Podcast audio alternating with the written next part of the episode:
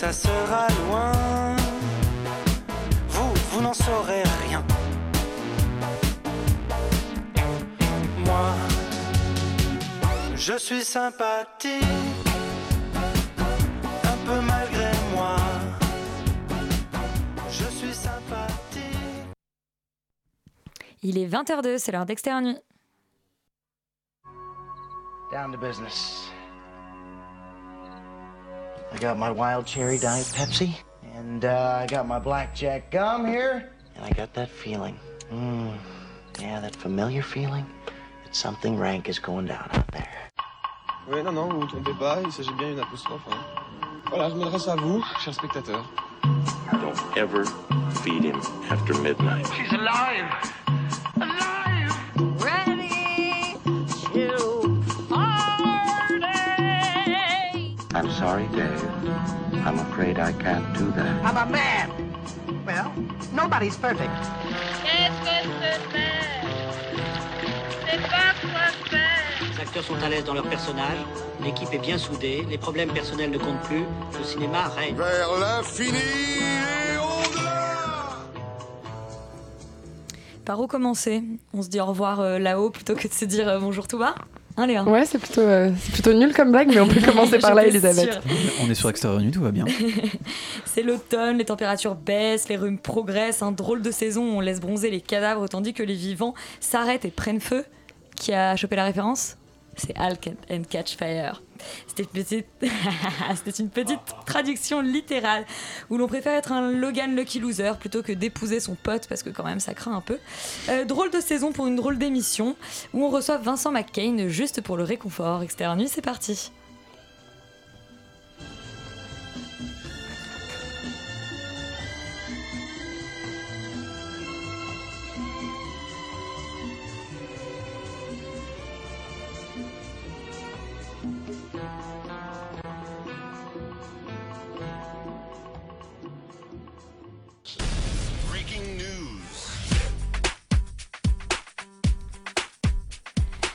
Commencer par les breaking news et par les actualités, surtout le box-office, Léa. Ouais, le box-office de la semaine, euh, ce générique me plaît de plus en plus. euh, Ah, moi, je, suis, je danse le swing. Euh, le box-office de la semaine, c'est Le Sens de la Fête de Toledano et Nakash qui arrive en première place avec 508 000 entrées cette semaine, euh, qu'il place à un cumul euh, à près de euh, 1,8 million de, de spectateurs depuis, depuis euh, sa lancée.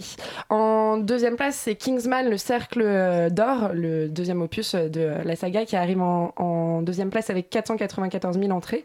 Et en troisième place, c'est L'école buissonnière Ah. qui, qui arrive en, en troisième place avec euh, 396 000 entrées. Voilà, c'est les trois films en tête du box-office ne sont pas des sorties de la semaine dernière puisque euh, les nouvelles aventures de Cendrillon, Knock et euh, le monde secret des émojis euh, arrivent en dessous. Et quel dommage pour le monde secret des Ouais, on est vraiment vrai. tous On est extrêmement déçus. Tous très tristes. Emoji larme. Emoji larmes. Euh, pour le box-office d'aujourd'hui, puisqu'on a déjà les, les news concernant les trois sorties, euh, les trois sorties de ce mercredi, de ce mercredi, c'est Thor euh, Ragnarok, donc le troisième opus de la franchise Thor Ragnarok, Je ma chérie. dit Ragnarok. Ragnarok, Attention mon dieu, non. Ragnarok. Ouais. Ragnarok. C'est nordique. Ah, C'est nordique comme pas le. Ouais. Et bah écoute, je vais sûrement aller voir le film pour me mettre bien au courant. Ça a l'air d'être une esthétique euh, beaucoup plus euh, 80s et pop que dans les derniers 70s, opus. moi, tu vois, je pense qu'on peut. on va- 70s On va pas lancer Je dans un sais- dé- on va pas rentrer dans Ouais, on débat va là, pas je rentrer dans un débat, mais moi je dirais pas. plutôt 80s. hein. C'est pas les gardiens de la euh, galaxie Moi, 3 j'ai en plutôt fait. fin 80s, début. euh, Non, fin 70s, début 80s. Bon, pour nous mettre tous d'accord. En tout cas, c'est un réalisateur néo-zélandais qui est, euh, qui est aux manettes. Alors, on espère une petite, euh, une petite remontée pour euh, cette, euh, cette saga qui n'était pas forcément la plus intéressante de Marvel. Euh, en numéro 2, on retrouve Au revoir là-haut, dont on va parler tout à l'heure. Oui. En bien ou en mal, nous verrons. Et Épouse-moi mon pote, dont on parlera aussi. En, en mal, on oui, l'espère. peut-être pas vraiment bien, mais on verra. Euh, au revoir là-haut, en fait, on va commencer tout de suite euh, par l'écouter. On va écouter la bande-annonce. Pour avoir déclenché la guerre. Pour avoir aimé la faire. Pour en avoir profité. Je ne veux pas être éclaboussé par vos combines. Parle d'affaires, pas de vertu. Vous êtes tous condamnés à mort.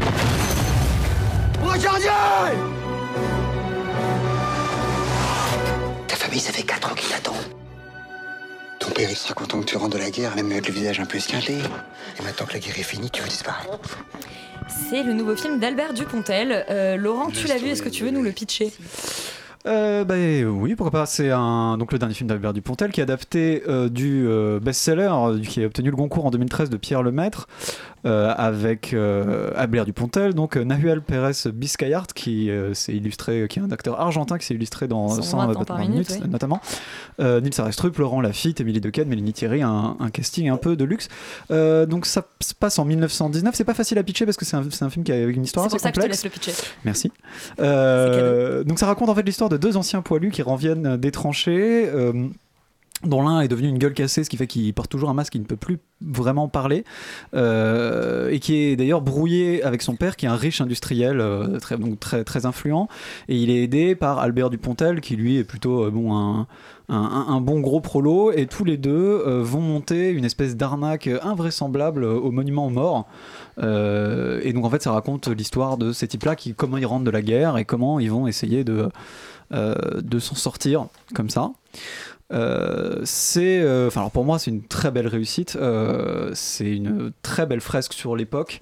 C'est magnifique déjà le film, que ce soit la photo, les costumes, la réalisation qui est ok assez classique, mais mais que je trouve très soigné et qui colle très bien, qui est très réussi. On a un, vrai beau beau travail sur l'image. Mais surtout en fait il y a une il y a une vraie histoire qui est complexe. parce qu'il y a beaucoup d'éléments dont j'ai pas parlé, mais qui sont tous un peu. Il y a plein de petits fils narratifs comme ça qui se rejoignent et qui ont, qui ont un vrai intérêt, qui est vraiment touchante, qui montre, euh, à mon avis, avec pas mal de justesse, la difficulté euh, de la vie des vétérans de l'époque, euh, assez loin des clichés qu'on a sur les années folles, donc qui dépeint un, un- un quotidien assez, assez dur sur. la drogue, beaucoup de gueules cassées sont venus droguer, droguer à la morphine. morphine, ouais. Les, les différents rapports sociaux qu'il y avait à l'époque sur les différentes classes sociales, la difficulté pour eux de sortir de la guerre, euh, le manque de morale en fait que la vie dans les tranchées a pu, euh, a pu induire, euh, la place des femmes aussi dans, dans, dans- dans le monde de l'époque. Euh, c'est Plutôt la non-place des femmes dans la, le monde de l'époque. La non-place des femmes. Alors ouais, euh, alors il y a quand même quelques éléments qui sont qui sont pas inintéressants, surtout sur la fin. Bon, on va, on va pas spoiler, mais euh, et donc moi je trouve que c'est extrêmement réussi, qu'il y a une vraie aisance euh, donc à la fois narrative que l'histoire est et même sur le reste visuel, il y a une vraie, euh, il y a une vraie intrigue qui est assez réjouissante. C'est un plaisir vraiment à regarder, euh, même s'il y a un côté un petit peu caricatural, mais qui à mon avis colle bien avec euh, avec l'ambiance qui fait partie du cinéma du Pontel. qui fait partie du cinéma du Pontac et qui à mon avis fait partie aussi de, de- au-delà du cinéma presque de la de la comment dire de la de la manière de artistique de l'époque enfin du, du style artistique de l'époque Euh, et de ce point de qui, qui était un peu over the top on, on va dire mais qui que je trouve que je trouve très bien retranscrit. Euh, voilà euh, c'est pour moi c'est un des grands films historiques français comme on n'en a pas vu depuis longtemps avec juste ce qu'il faut de distance tu vois entre entre la réalité historique et l'hommage Euh, ça fait penser au vieux film de Sacha Guitry historique Euh, j'ai trouvé ça assez extraordinaire c'est vraiment, ouais, c'est, je suis, je suis assez d'accord avec euh, avec ça. J'ai senti le peut-être le seul bémol que je pourrais apporter avant de avant de, de, de plus soyer à 200% et avant de moi aussi euh, m'enfoncer dans les méandres du cinéma d'Albert Dupontel comme Laurent vient de le faire.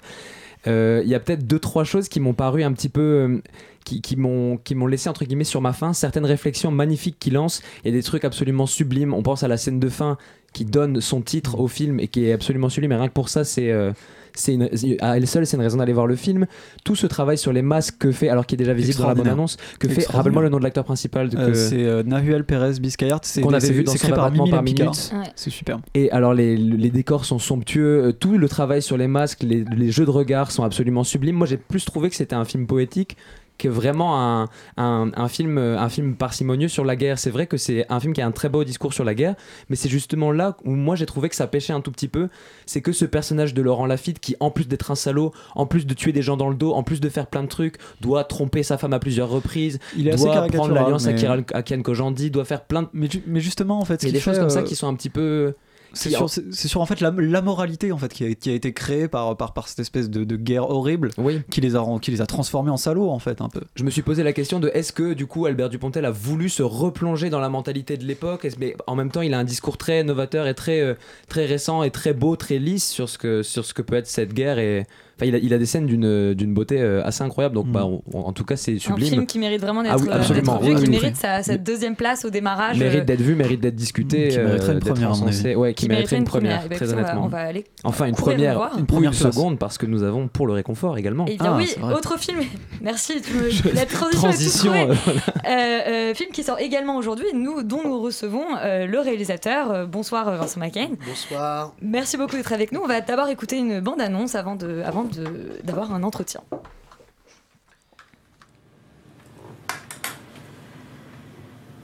Je me balade dans cette ville où on s'occupe des vieux. Parce que comme ça. Pourquoi vous préférez quoi les vieux Vous préférez qu'on les laisse, qu'on les laisse crever comme à la Ma SPA, ça comme un chien De m'occuper et de me, de me préoccuper des vieux. Bah évidemment, vous, ils sont morts. Pas de problème. Un film qui a été réalisé, comme on aime le dire, à l'arrache, avec les moyens du bord, euh, et pourtant avec une histoire euh, quand même, une, histoire très forte et qui, à mon avis, euh, vous, vous parle directement. On rappelle que vous avez été metteur en scène avant d'être, connu comme comédien, et que donc ce, ce passage à réalisation a quelque chose d'assez logique finalement. Euh, ouais, en tout cas, enfin que je, je rebondis sur À l'arrache parce que Oui. euh, Oui. c'est un film en fait que j'ai fait, enfin sur un geste et puis euh, euh, vraiment que j'ai que, que, que j'ai voulu euh, faire d'un coup en fait et donc j'ai pas vraiment cherché d'argent ni rien pour le faire donc j'ai fait c'est un geste mais à l'arrache ça me dérange un peu parce que Ah, ça traduit pas vraiment le film parce que non je sais mais en fait parce qu'on a une vision d'un film un peu euh, comme ça à l'arrache elle fait un peu genre avec la caméra qui bouge euh, tout le temps etc Plutôt, plutôt qu'un film à l'arrache, on peut peut-être non, de, films comme Geste. Michel Gondry fait à l'arrache, c'est-à-dire un film fait avec le matériau du bord, mais ce qui n'en- ce qui n'exclut pas euh, un film pensé, un film travaillé. euh, Ah non, parce qu'il y a absolument des, plans Là, absolument géniaux, euh, comme les plans de la, la- de la fête, où il y a vraiment des Non, mais je- voilà voilà merci merci de C'est un, film génial, on arrête tout de suite l'entretien, allez le voir. tout. voilà, c'est nous tout. pour commencer. Ça Alors, eh d'en ben, parler. on va peut-être vous demander de, nous le pitcher. Alors en fait, c'est un film qui s'appelle Pour le réconfort et c'est une famille en fait qui une famille qui n'arrive plus à payer les traites d'un domaine que leur a laissé leur père et qui laisse ce domaine à une amie d'enfance qui doit en prendre soin et qui du coup fait grandir des vignes sur ce domaine. Et le moment où ils reviennent euh, ils reviennent euh, en fait voir cette amie Joséphine, c'est le moment où ils se rendent compte qu'ils vont peut-être perdre le domaine. Et il y a un personnage absolument euh, bah, qui trouve odieux et que nous on arrive à on n'arrive pas à entièrement trouver odieux qui veut construire des maisons de retraite dessus. Pourquoi? Pour le réconfort pour ce pour ce film en fait. par rapport à l'histoire. Euh, non, mais c'est c'est un petit clin d'œil aussi à l'énergie du film, à l'idée que voilà, on est, on était.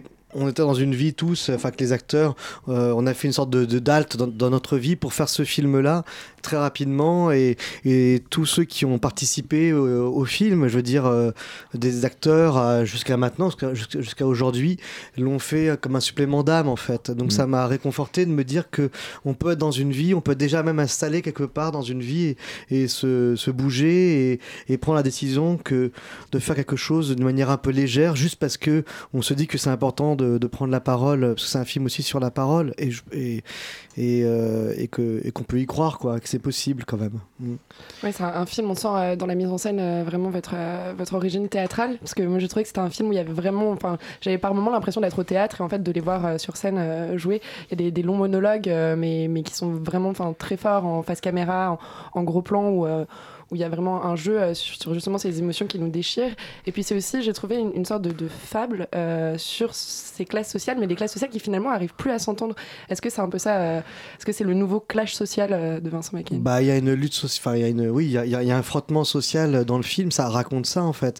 Ces deux grands. alors, par, rapport au théâtre, c'est théâtral, enfin, oui, ça ressemble à mon théâtre plutôt, parce que. et, mon théâtre ressemble pas vraiment tout le temps au théâtre, on va dire. Donc, euh, je sais pas comment. Euh, du coup, euh, voilà.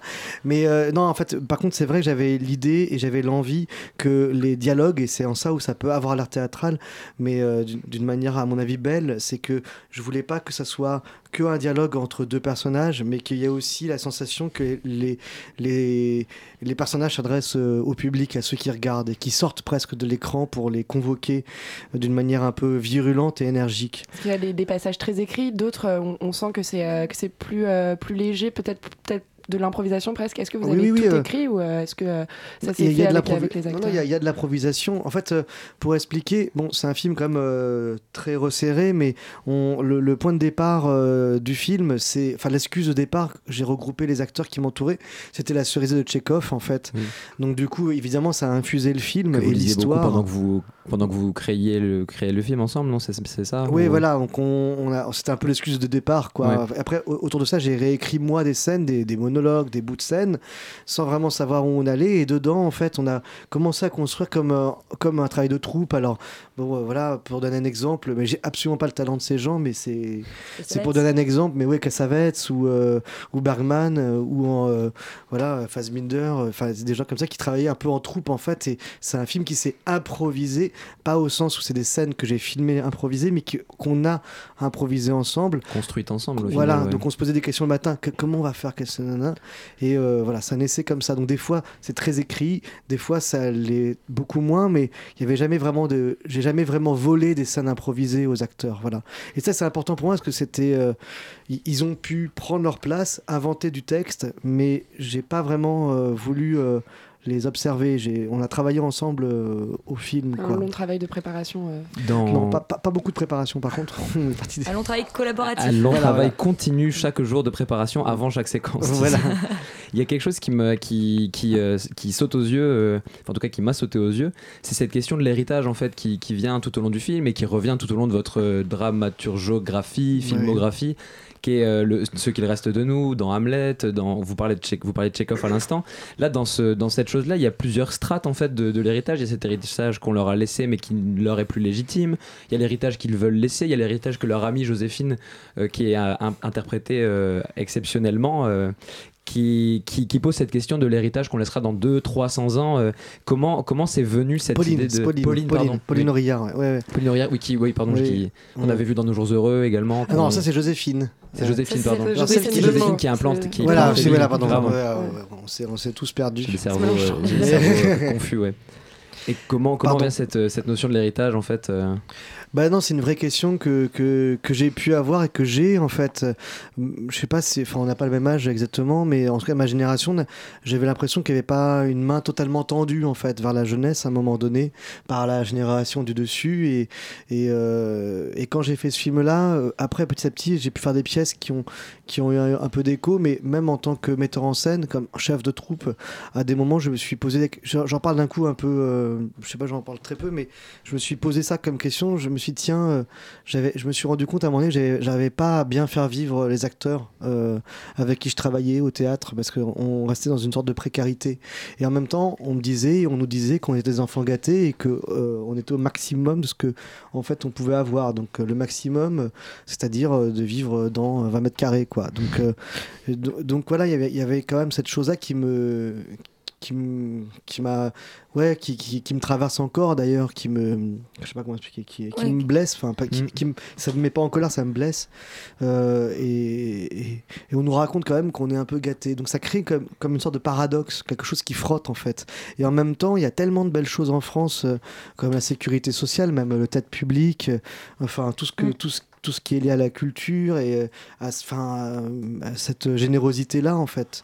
Donc, euh, on est dans une sorte de paradoxe parce que euh, on a du mal à trouver de la place dans un Mhm. endroit où, euh, qui est exceptionnel dans le monde. Donc, en fait, c'est un, un vrai paradoxe pour nous, en fait, euh, et pour une forme de jeunesse parce que on peut pas vraiment râler et en même temps. euh, D'où cette phrase on qui apparaît un peu absurde.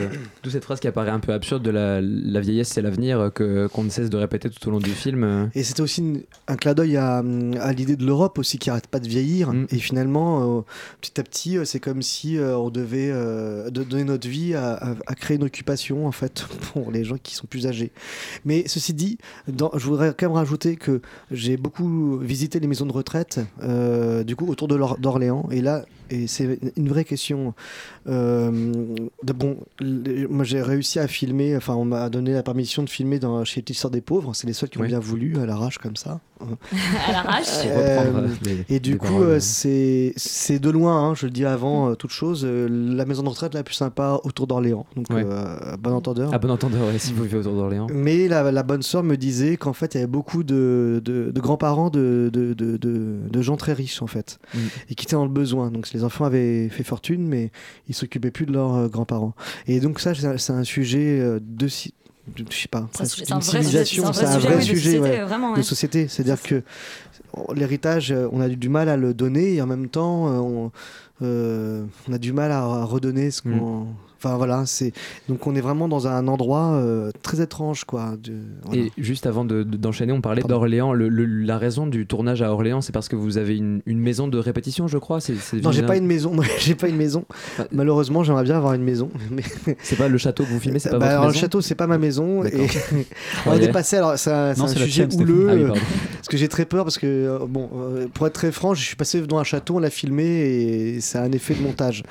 Mais Ah. euh, voilà. Donc, euh, voilà, on l'a filmé de, de- de très loin. Bah, ça, nous- a manifestement bluffé, mais. Ouais, bah, c'est une petite maison ouvrière d'ailleurs, et euh, que euh, le CDN d'Orléans, le théâtre, euh, le, centre dra- dramatique d'Orléans, m'a prêté aussi pour un petit moyen métrage que j'ai fait, ce qui restera de nous, c'est la même maison. Oui, très bien. Et euh, c'est une maison euh, très rudimentaire, mais qui m'a permis de, de dire bah voilà, je suis deux semaines là, euh, qui veut venir, moi je suis là, et on fait un truc. Moi, je voulais revenir sur euh, la question de sujet de société. J'étais à l'une de vos avant-premières euh, cet après-midi au MK2 et euh, vous invitiez justement le public à réagir à la fin en disant voilà, c'est c'est un film qui divise et ça, moi, ça m'intéresse Mm. de voir ce que les gens vont se dire en sortant de ce C'est film. un film qui divise en nous-mêmes. En nous-mêmes, ouais, qui, qui- mais qui divise Qui aussi entre, euh, entre spectateurs, je pense. Qui, mais, qui euh, divise en nous-mêmes, ça, ça- veut dire quoi? Ça veut dire qu'on est- on, on se sent obligé de se, de se positionner, de- d'avoir Non, un mais avis? c'est-à-dire que les personnages, euh, bah, bon, le cinéma, il a, il- on fait souvent des films comme ça où on a une forme d'empathie tout le temps tenue avec les spectateurs, avec les, les personnages. Le film, moi, j'ai pas pensé comme ça. J'avais envie qu'on puisse se dire, ah, il est, ce mec est super et ce mec est un gros connard et il est super, ah, il est touchant et que en fait, on soit divisé dans ce qu'on pense en fait et que ce soit pas quelque chose de manichéen.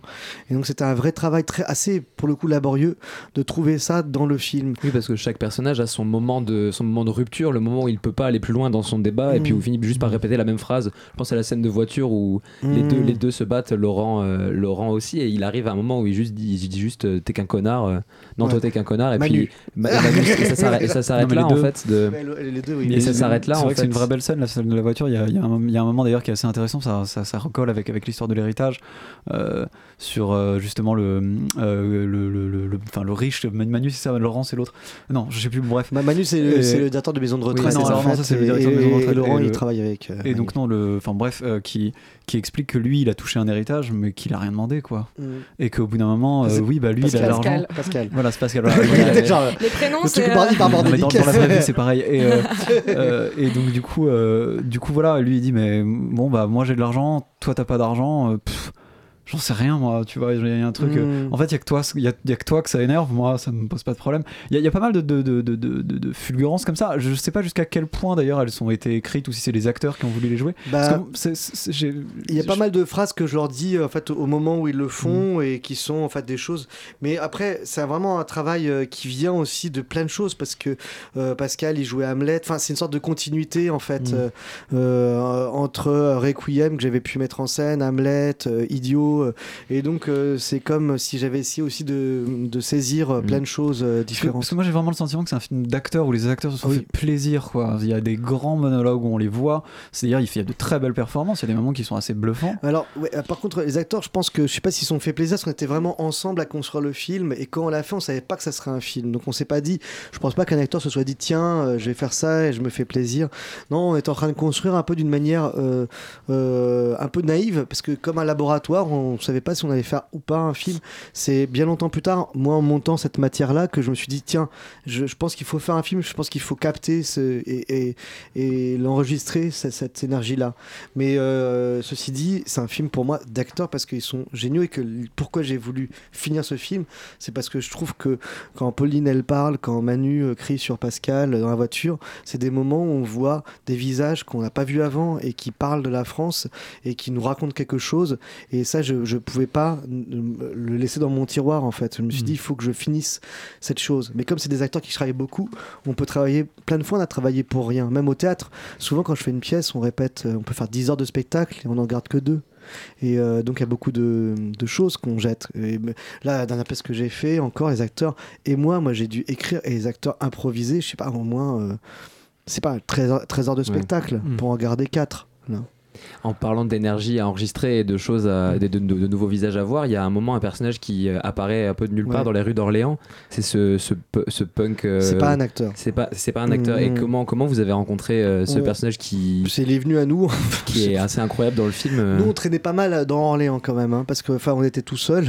enfin, on était seul avec. euh, il y avait vraiment seul, maximum du Orléans. maximum. Seul à cinq, euh, perdu voilà. dans Orléans. Il y a Oui, une pizzeria d'ailleurs, on y a passé toute nos soirées. Bah, D'ailleurs, on a mangé, euh, on mangeait un pizzeria. Donc, euh, voilà, on a dit tiens, on va faire la scène et il mangeait vraiment. Et d'ailleurs, il y a la scène où on réveille, on réveille, euh, Joséphine, elle est réelle. Et Joséphine est vraiment saoulée qu'on la réveille. Euh, Empreinte du réel, si tu nous écoutes. Et c'était endormi. Euh, non, ce que je veux dire, c'est que oui, non, c'est très beau ce qui s'est passé. C'était, on faisait la scène où euh, en fait Manu dit ta gueule à Laurent là. Euh, Oui, cette scène. ouais. Il y a une scène où en fait, pour ceux Quand qui connaissent pas le film, justement, ouais. Où euh, le chef de- des- maisons de retraite euh, dit à son employé ta gueule, tu, tu me fous pas dans la merde, etc. Là, lui, pendant cette scène-là qu'on qu'on répétait, donc euh, on répétait quand même pas mal, on refaisait les scènes pas mal de fois, donc c'était pas vraiment des, voilà, c'est euh, lui regarde ça et puis il me dit bah moi j'ai plein de choses à dire, faudrait me filmer, faut m'enregistrer, faut, faut filmer ce que j'ai à dire. Donc j'ai dit bon bah pourquoi pas, j'ai raconté l'histoire du du film, de ce qu'on on, en était.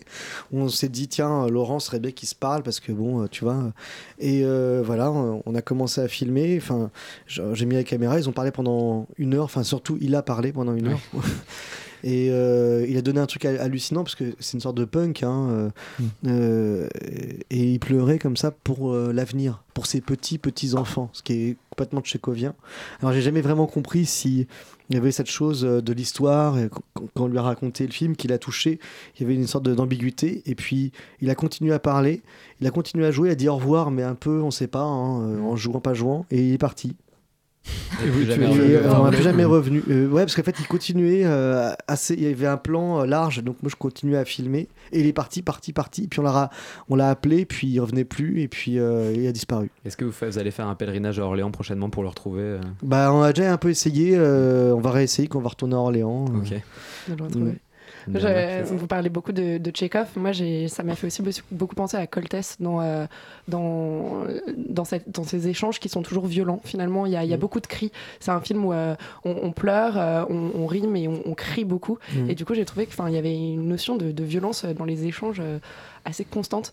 Vous, vous voyez les relations humaines euh, comme ça, toujours avec un- une tension euh, justement euh, de violence cachée parfois, puisque comme la scène de la fête où euh, justement euh, Pa- Pascal va embrasser euh, la, la copine Oui, de, son ami. Enfin, il y a comme une, dans une viol- techno. ouais, euh, ouais. qui est- des scènes que j'ai trouvées absolument magnifiques. Il y a vraiment une, une tension, euh, une tension sous-jacente dans tous leurs échanges. Et...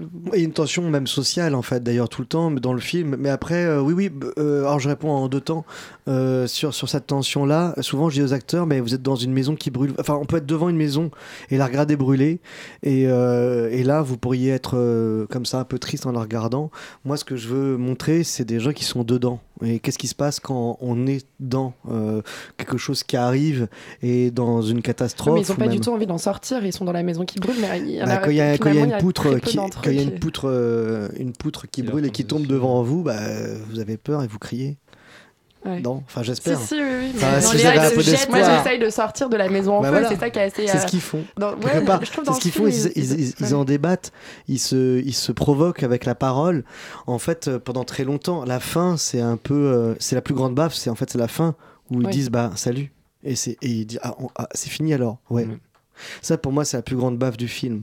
Il y a un, un peu le, le poids de la culpabilité aussi qui est là tout le long du film, c'est qu'on on s'accuse les uns les autres, enfin Mm. l'un accuse l'autre de, des, des malheurs dans lesquels il se trouve, puis a ce, ce- C'est ça, c'est la tension sociale, c'est aussi une sorte de vision de la France où on est à un Oui. endroit où on est entre deux eaux et on a du mal à capter euh, ou à, à mettre notre, notre, no- no- nos désirs ou nos, enfin quelque chose de, de l'ordre de, de, nos rêves dans une vision politique. Et donc on, est, on se retrouve dans une sorte de frottement tout le temps et c'est un peu poisseux. Mais pour moi, le film, il n'est pas poisseux parce que ce geste-là, il, est, euh, il, euh, il est libre. Et en fait, c'est une prise de parole et c'est j'essaie de croire en la parole là-dedans. Et par contre, là où je suis d'accord avec Coltès, moi j'aime beaucoup Coltès. Je trouve que c'est un auteur euh, des fois qui fait un peu adolescent, mais que je trouve. mais d'ailleurs, je trouve que c'est beau. Et qu'on a besoin des fois de ça en fait, de quelque chose qui est qui est un peu adolescent, d'une naïveté, parce qu'en fait euh, justement quand on regarde ce qui se passe en politique, quand on regarde le monde, on a besoin de gens qui ont une forme et bizarrement il y a une forme d'espoir dans Coltès en la vie malgré la dureté, il y a une forme d'espoir, il continue à parler. En effet, en Key West, ils sont tous désespérés, mais Charles, le héros de Key West, il cherche à sortir de, de ce qu'est, quoi. Ça me fait beaucoup penser à, à la nuit juste, euh, juste avant les forêts, justement, euh, ce personnage du Qui punk veut justement, étreindre, qui- ouais. voilà, et, et ce retour à la nature qui est constant aussi dans l'œuvre et que là on vrai. retrouve. euh, Bah, on moi, souvent, je me dis d'ailleurs, souvent, je me, dis- je me dis, euh, s'il y avait un auteur que je devais monter, puis garder vraiment le texte, etc., parce que je trouve là, c'est Coltès. Parce que je trouve qu'il y a quelque chose de sublime, euh, de- enfin, vraiment, en fait, euh, et en même temps adolescent, et j'aime bien. J'aime bien cette croyance, euh, ouais, cette, na- cette naïveté. Ceci dit, euh, j'essaie de pas prendre parti en fait dans le film, et j'ai- voulu que le film il pose des questions et qu'il nous divise en nous-mêmes pour qu'on puisse euh, raisonner avec ce qu'on en pense chacun de ces personnages-là. Et pourquoi je n'ai pas voulu prendre parti? Parce que je, je, je, je pense que c'est un bah, c'est à nous de réfléchir et c'est l'avenir en fait. C'est après le.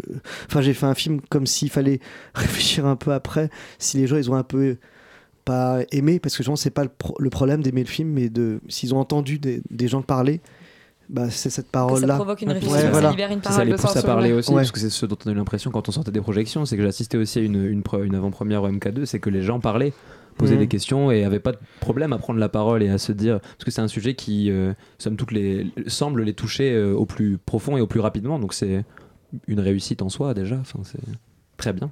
Eh ben, écoutez, on va conclure là-dessus. C'est une réussite en soi. On espère que ça va euh, libérer la parole et euh, euh, aider les gens à, à réfléchir. Bon, ou du moins à les c'est drôle quand même, hein. le, le film est drôle. Oui, c'est aussi drôle. oui, parce oui, que oui, oui, le après, film est ça a l'air drôle. hyper Quand- relou. non, mais euh, quand on ça- parlait- ça- Quand on parlait d'espoir tout à l'heure, c'est ce que je voulais C'est dire. Le, le film a quand même de. C'est un essai de Jean-Paul Sartre, lui au ralenti. Non, je sais pas du tout. C'est c'est aussi. c'est quand même un film très drôle, effectivement. Oui, c'est très drôle quand même, quoi. hein. Il y, a- ça- une légèreté amère, ça m'a fait beaucoup penser aussi à Apnée de Meurice qui est sorti Ah, euh, l'an dernier à ouais. peu près à la même époque. Il y a un, on sent cette nouvelle Ouais. mouvance aussi dans le cinéma. Ouais, moi, je- euh, là, je, je suis moins Justement, d'accord. il est là, il, il arrive. Non, Non, je suis moins d'accord parce que Apnée, c'est justement plus d'impro et c'est plus des, des sketchs. C'est plus des. ouais, Ouais. Je mettais, je mettais en lien avec Mm. euh, justement cet humour un peu noir, ce Mm. décalage entre, euh, entre l'être et parfois la société dans laquelle il est. Mais... Mm.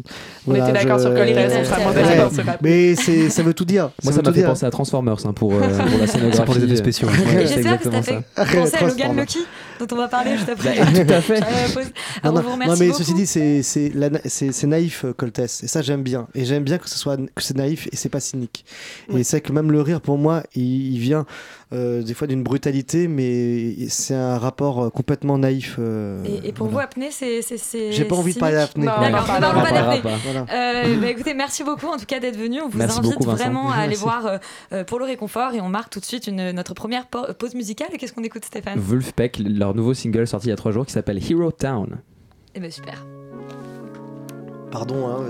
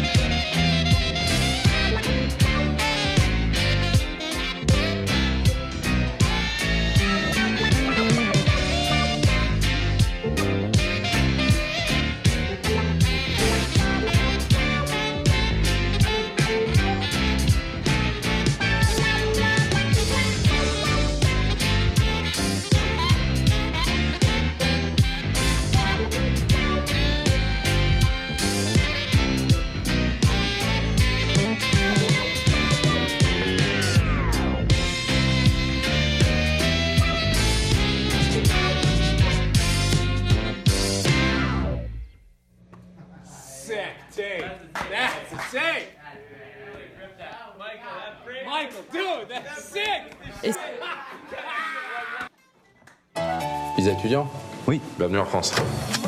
Fred, Yacine, j'habite en face. je suis en panique pour le concours. Allez, viens, je te ferai un verre, ça te détend. Non, je vois pas d'accord. Ah merde, il est quelle heure? Mon pote raconte donc l'histoire de Yacine, un jeune étudiant euh, d'origine marocaine euh, qui vient étudier l'architecture en France et suite à sa première beuverie euh, ne se présente pas au concours et se retrouve dans l'obligation de quitter le territoire. Euh, suite à ça, il va réfléchir, essayer de trouver une solution et finalement se dire mais si j'épousais mon meilleur pote, euh, qui est accessoirement son voisin de palier et Philippe Lachaud de la bande à Fifi, euh, et ah, j'ai pas envie d'en dire du bien. Euh, je vais commencer par dire que c'est un film donc de la bande à Fifi. La bande à Fifi, c'est un collectif euh, d'humoristes à qui on doit euh, Baby Sting 1 et 2 et Alibi.com. Les trois films en question étaient réalisés par Philippe Lachaud. Philippe Lachaud qui ici joue le rôle du meilleur ami mais ne réalise pas. Le réalisateur cette fois-ci, c'est Tarek Boudali qui joue Yacine. Et qu'est-ce qu'on en pensait? Voilà, c'est un gros démarrage. Il y a beaucoup de gens qui vont trouver ça amusant. Moi personnellement, j'ai trouvé ça d'un cynisme absolu. C'est un film qui est à la fois raciste, homophobe et misogyne, ce qui est quand même assez fort dans Oh, une bien, c'est un bon comédie. combo, hein. En plus d'être, pardon Est-ce qu'il y a C'est un des bon emojis combo. Hein. il n'y a pas d'émoji malheureusement parce que quand même ça aurait été presque un peu. euh, C'était quoi ce qu'il avait dit Une esthétique PQ Ouais, une esthétique PQ, esthétique qu'il nous PQ, avait oui, dit. oui, oui. oui, oui, Euh, oui, et bah c'est aussi une esthétique, enfin PQ. La, la réalisation vraiment n'a ni queue ni tête. Et moi, ce qui m'a vraiment affolé, c'est que euh, euh, voilà, Tarek Boudali, c'est- c'est pas un humoriste euh, euh, que, que, je, que je déteste foncièrement. Je trouve que c'est plutôt un type amusant. Je trouve même que c'est quelqu'un d'assez sympathique. Euh, je le connais pas personnellement, mais je veux dire ce qu'il reflète en plateau, etc. Et ici, on est, on est, assez emmerdé parce qu'on a un, un manque total d'empathie pour son personnage. Pourquoi? Parce qu'en fait, je crois que le parti pris du film est assez problém- problématique. L'idée de se dire que deux hétérosexuels vont prétendre être homosexuels et du coup emprunter tous les clichés euh, euh, euh, du- de la communauté homosexuelle, je pense que c'est déjà en fait un parti pris pro- problématique pour un film. Et qu'il faut avoir énormément de, de tact, d'intelligence et de sens du décalage pour arriver à faire passer ça. Et la bande à Fifi, bah, c'est plutôt gros sabot. Donc ça passe pas très bien. Euh, Ah, c'est dommage quand même, parce que Babysitting 1 par exemple, c'était quand même plutôt Mais oui, une mais réussite. bah, bon, ils ont pourquoi pas fait que, que- des trucs bien après, mais. hein. Mais, mais je pense que Babysitting 1, il y avait une idée qui, était, qui, était, qui fonctionnait, qui était que c'était du found footage aussi. Donc on pardonnait beaucoup de choses, par exemple à, à cette esthétique qui est vraiment, euh, qui est vraiment caca. Mhm. Quoi. Et, euh, et, et ici, ça passe pas. Et moi, j'ai été. Alors, je vais, je vais pas entrer dans toute la problématique euh, vraiment. au- enfin, le, le film, je pense qu'on peut le taxer d'homophobe et je pense même qu'on peut- qu'on puisse dire qu'il est raciste. Mais moi, il y a quelque chose qui m'a doit pas embêté. être raciste, il y a un arabe que- qui réussit bien à l'école. Ah, Je j'avoue. J'avoue, ouais. Mais tu vois, euh, au moment où il se marie, euh, il y a euh, le noir de service avec ses gants de ménage qui vient être témoin. Ah, Ah, c'est marrant. Après, après, et il enlève pas ses gants de ménage puisque c'est quelque part c'est plus que sa fonction, c'est lui-même. Ils doivent certainement être accrochés. Euh, mais non, il y a quelque chose qui m'a qui m'a vraiment euh, fait me questionner en tant que, enfin voilà, en tant que spectatrice de, de, de comédie romantique, puisque ça se prétend quand même être une comédie romantique. euh, euh, c'est la position de, de la femme dans tout ça parce que c'est quand même bon. On sait qu'à la fin il va il va terminer avec euh, avec la jolie fille du film. Et au début il y a un petit twist, c'est-à-dire qu'en fait la fille dont il est amoureux, elle est grosse. Alors en fait c'est l'humoriste Andy raconte et on voit très bien qu'elle a un faux menton collé, mais on nous fait croire qu'il va tomber amoureux d'une grosse. Et lui nous dit mais elle est Ah non, belle, mais elle est faut- belle. Faut, et, pas et- exagérer non plus. Quoi? On va pas tomber amoureux d'une grosse non plus, faut pas exagérer enfin. Mais dans le film, dans le film, on se dit vraiment. c'est- Hashtag balance ton porc. Non, mais dans le film, on se dit un peu, c'est étonnant pour une comédie romantique. Je suis désolée, c'est un truc qu'on voit pas. Et moi, j'étais un peu, je trouvais ça amusant et je me disais, euh, bon bah, va y avoir, va y avoir un décalage. En plus, elle est, elle, elle est vraiment pas foncièrement longue, euh, laide et surtout, elle est vraiment pas foncièrement grosse, même si elle est Mm. traitée d'hippopotame pendant toute la première partie du film. Ah ouais, en plus c'est bien, Voilà, non, non, mais je veux dire, c'est à ce niveau-là de subtilité. Et il se trouve qu'évidemment, après qu'il n'est enfin qu'il ne soit pas présenté au concours et que du coup euh, il est un peu laissé tomber. Deux ans après il revient et elle est devenue canon. Et là il a beau nous répéter pendant tout le film mais moi je l'aimais déjà à ce moment-là. Oui mais alors dans ce cas-là Hmm. pourquoi vous avez le besoin de la rendre jolie à l'écran tu vois? Et il y a un truc vraiment euh, euh, assez assez gênant sur cette question. Bon je pense que je vais pas m'étendre plus que ça. Je vous déconseille très fortement d'aller voir épouse-moi mon pote.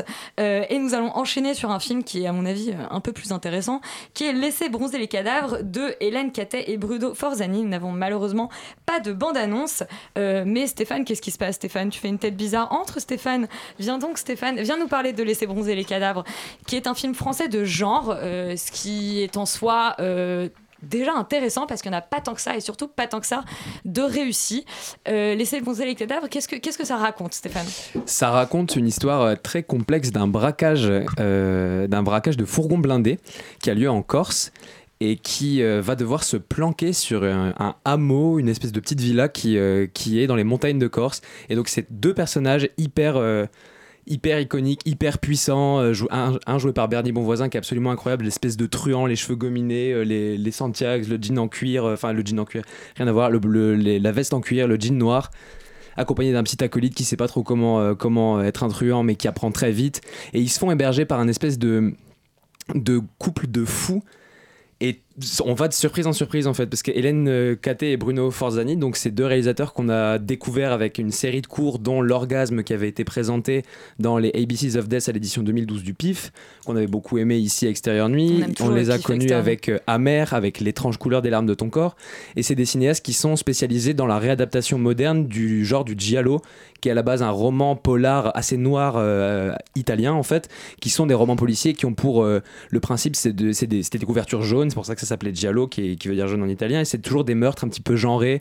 C'est entre le Brian de Palma et l'esthétique très forte des films d'horreur de Dario Argento, qui est le grand spécialiste du giallo. Donc on a quatre mouches de velours gris, on a euh, Suspiria, qui sont les- les thèmes iconiques du genre, et on avait eu euh, Berberian Sound Studio il y a, il y a 7 ans qui avait fait une réincursion dans le milieu d'un preneur de son pour des films de giallo.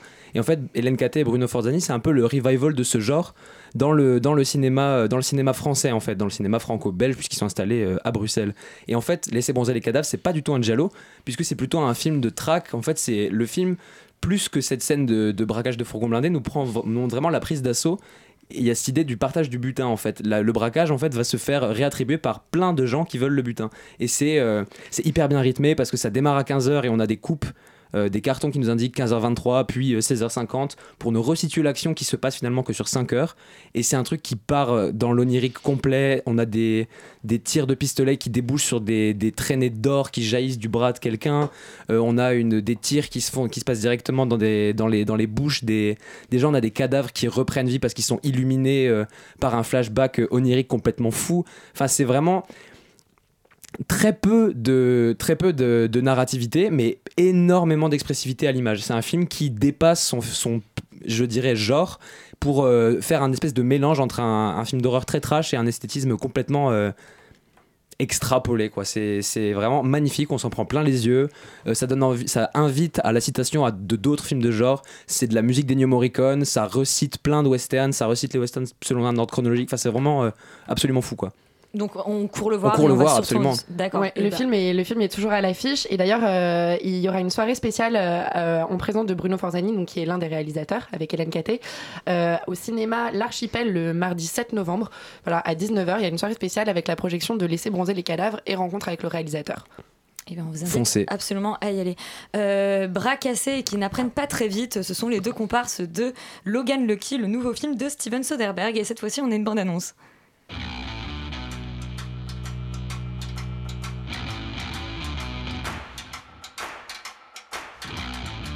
Jimmy, I'm just gonna say it. I gotta let you go. 15 ans maintenant que Steven Soderbergh nous dit qu'il va le prendre sa retraite. Et toujours pas. Euh, Logan Lucky a pas fait grand bruit, euh, à tort ou à raison, Stéphane? Bah, c'est euh, Oceans 11, 12 et 13 avec juste euh, un- une jambe et un bras en moins finalement.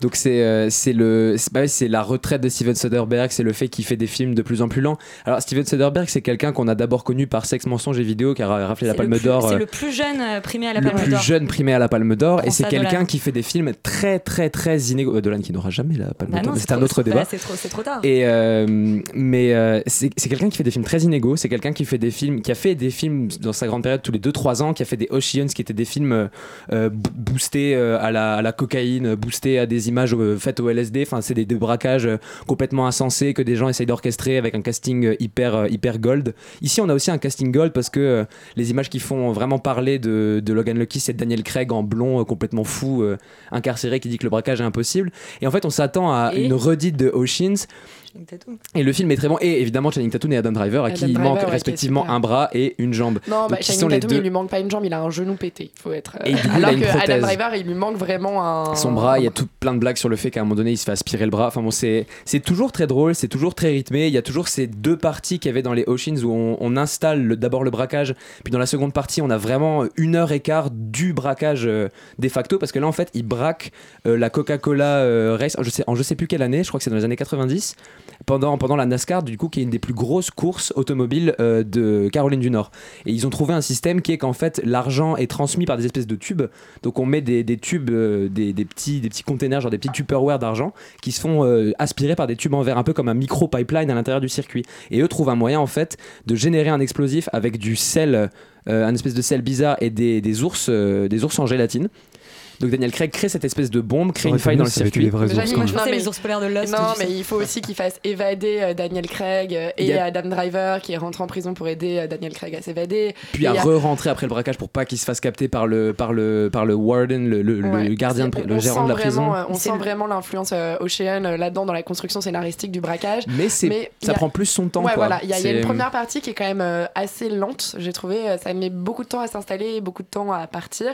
Après, toute la partie du braquage est absolument excellente. Et bien sûr, il y a, euh, comme dans beaucoup, euh, enfin, comme dans les Ocean, une sorte de deuxième partie. De punition d'après Voilà. braquage, entre de guillemets. punition quoi. d'après braquage euh, avec des explications, une sorte de, de, de twist en fait. Il n'y a pas de punition dans les Ocean. Bah si On tu sais dans les Ocean c'est toujours euh, t'as cru Oui, qu'ils avaient fait le coup comme ça mais en fait ils l'ont fait comme Ah ça. oui, en- et au spectateur, voilà. punition au spectateur. Ouais, ouais. Et donc il y a quand même il y a- on retrouve ça dans Logan Lucky. Je trouve que ça c'est justement très très bien fait. Par une Hilary Swank incroyable en procureur. Hilary Swank qui, est- qui est absolument génial en Nana du FBI qui, qui, est, qui est chargé de l'enquête. Mais c'est vrai qu'on arrive à cette partie-là, enfin à la partie du braquage et à, et à cette- et à ce twist final très lentement. La première partie met beaucoup de temps à installer les personnages et, euh, et finalement est moins. Alors, mais après, il y, a- il y a ce côté qui est assez jouissif, c'est que c'est moins didactique que dans les Ocean où ils t'expliquent à chaque fois comment ils vont faire les tours. Là, c'est vrai qu'il y a moins d'explications, donc parfois ça me manque et parfois c'est assez jouissif parce que tu, tu capes le truc et. Mais après avoir refait Ma vie avec Liberace en 2013, après Mais qui avoir était un refait téléfilm. une...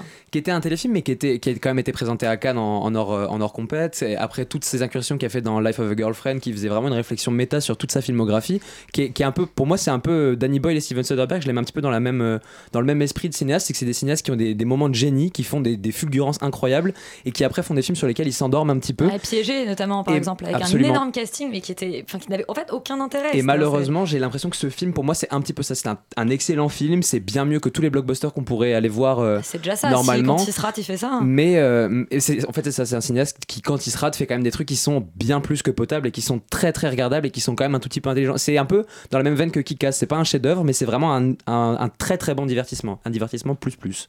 on le conseille quand même? On conseille quand même. Carrément. et c'est l'heure de notre deuxième pause musicale Stéphane Alors, avec euh, une musique qui est directement liée à Logan Lucky, puisque c'est John Denver, euh, Country Road, Take Me Home.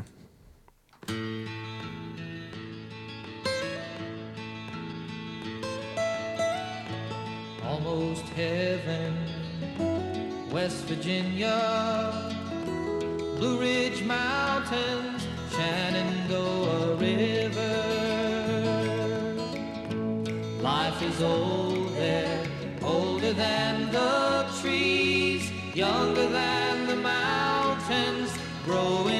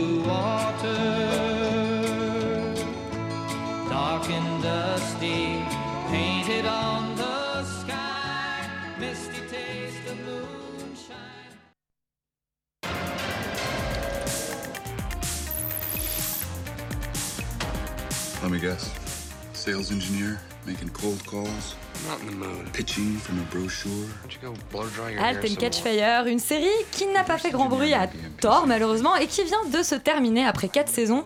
Euh, ça se passe à Dallas au début des années 80 et ça raconte la révolution euh, de l'arrivée, enfin la première saison au départ, la révolution des ordinateurs personnels, donc euh, ce qu'on a aujourd'hui tous entre les mains. Euh, et c'est une série dont tu t'es mangé les 4 saisons. Ouais, alors, en fait, les 4 saisons, pas exactement. Je me suis mangé 3 saisons d'un coup et j'ai dû attendre un an supplémentaire euh, pour, euh, pour avoir la quatrième. Euh, du coup, cette, cette série m'a vraiment fasciné. Ça raconte l'histoire de trois personnages.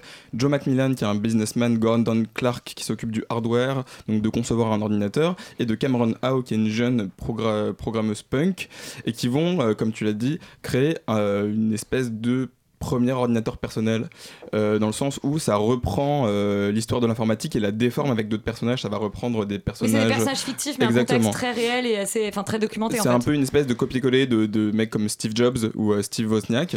Et, et c'est une série que j'ai beaucoup appréciée. Donc, avec, dans la saison 1, on a l'ordinateur personnel. La saison 2, le jeu vidéo en ligne. La saison 3, eBay. et la saison 4, on a Google, donc les premiers moteurs de recherche. Et c'est ça qui est super fort. C'est que c'est une série qui parle d'informatique, mais qui l'utilise pour parler d'autres choses. C'est une série qui parle d'ambition, euh, de la torture que c'est de réaliser ses rêves, de l'acharnement et, euh, et surtout de l'échec et d'à quel point on en a besoin pour, euh, pour créer des projets, tout simplement. Et en fait, c'est- là où c'est intéressant, c'est qu'on est à une époque où les réseaux sociaux euh, nous montrent que le meilleur de chacun.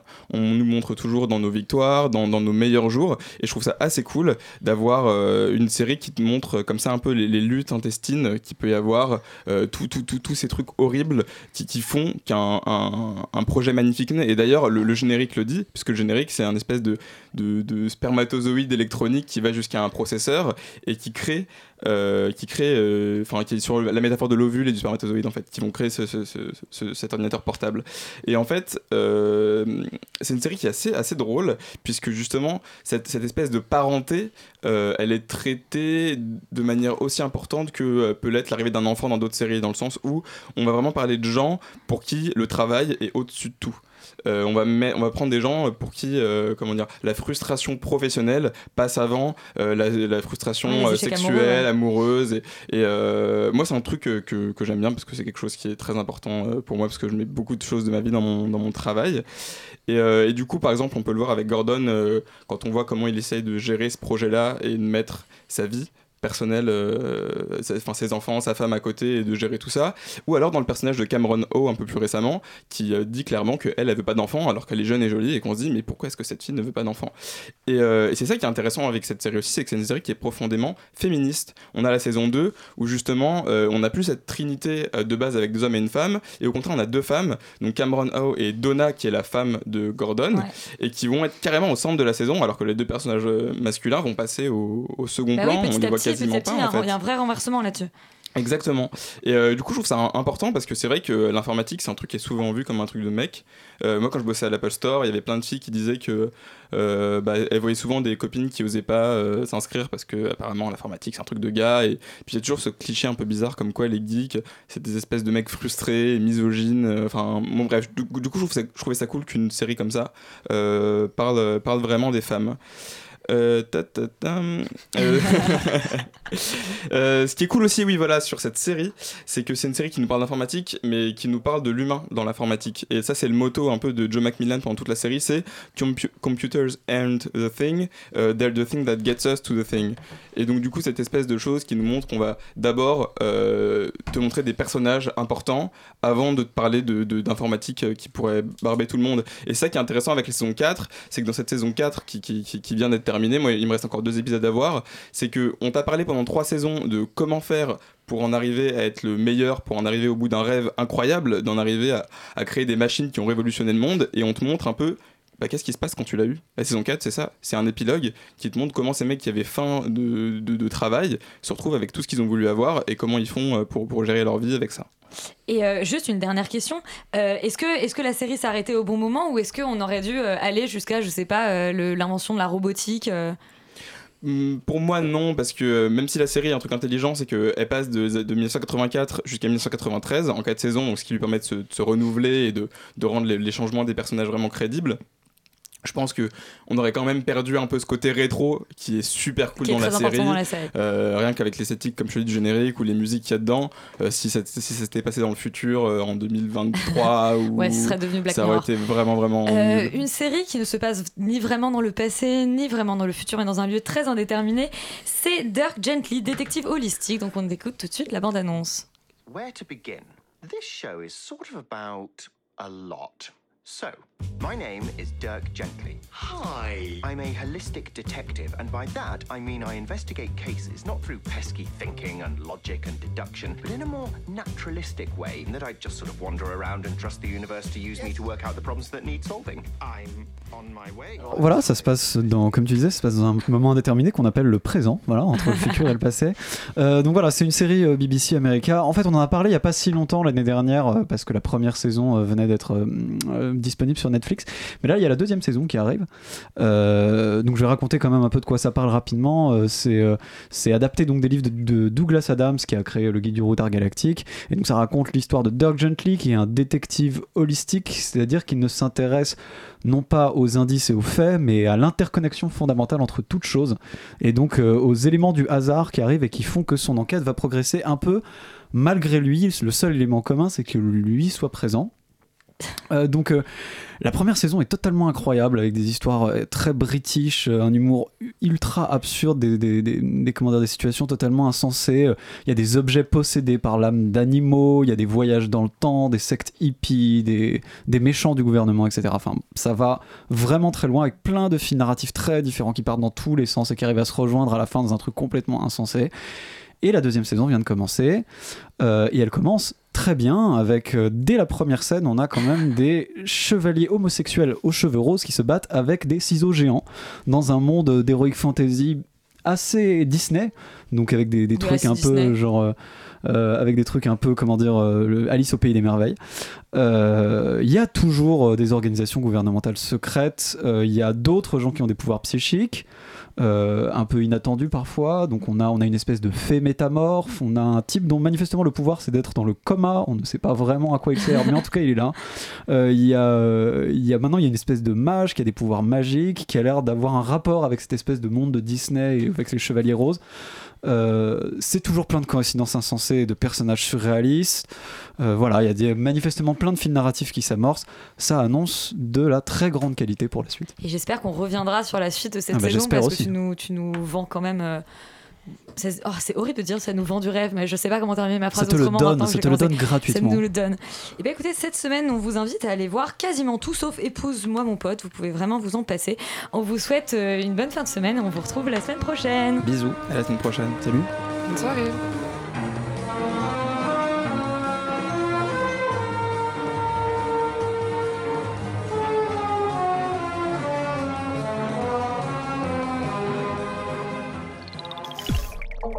21.